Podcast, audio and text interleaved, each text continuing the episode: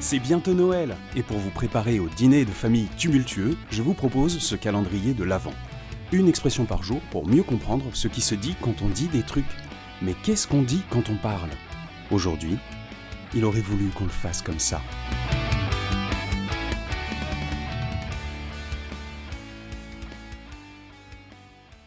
La phrase d'aujourd'hui, je la déteste, mais pour ce qu'on en fait, pas pour ce qu'elle est. Faut dire d'abord qu'elle a un contexte particulier. On a tous des parents, des grands-parents, de la famille, des proches qui nous ont quittés. Eh bien, ce que je déteste, c'est qu'on les fasse parler après leur disparition. On commence par se souvenir, évoquer la personne et tout ce qu'elle représentait ou ce qu'elle aimait, et puis à un moment ça bascule, et on valide moralement, on donne des bons et des mauvais points en invoquant la mémoire de cet aïeul. Bon, du coup, quelque part, l'épisode est fini, parce qu'en vrai, la plupart des gens sont d'accord sur ce point.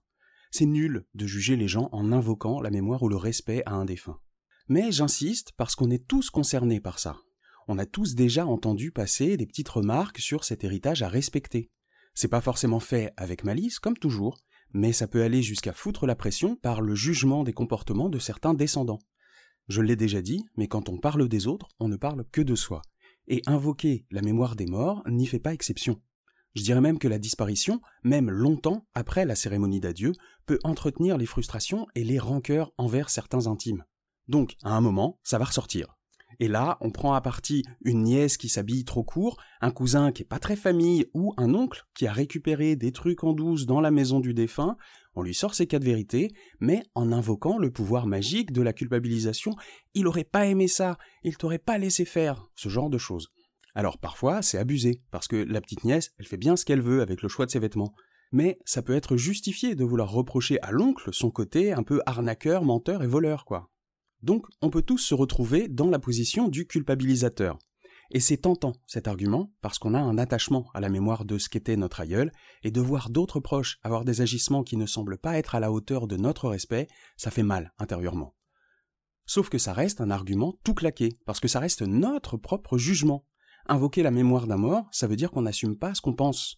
On reproche de façon détournée, comme si c'était pas nous. Et même si c'est de la coquetterie, pensant que la personne visée prendra mieux la remarque en l'adoucissant avec le souvenir de la mémoire de papy, c'est de la manipulation pure et simple comme je l'expliquais dans l'épisode 0. On souhaite obtenir un changement de comportement en utilisant un moyen détourné qu'on maquille du visage de cette personne chère et qui en plus est morte, donc intouchable d'une certaine manière. On peut tous se sentir attirés par l'idée d'influencer positivement la vie de nos proches, mais arrêtons d'agiter des vieux fantômes. Assumons nos choix et nos reproches, qui sont notre vision du monde, pas celle d'une personne décédée qu'on fait parler comme une marionnette. C'est un peu une technique à la Scooby-Doo. Parce que dans Scooby-Doo, ce sont souvent des phénomènes qui semblent d'outre-tombe, mais qui sont toujours pilotés par un humain bien vivant.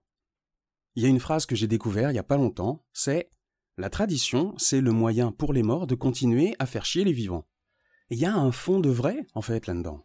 Car ces moyens de faire peser certaines traditions depuis l'autre monde, ce ne sont jamais des disparus qui les utilisent, mais toujours des vivants. À demain, les enquêteurs de la Mystery Machine.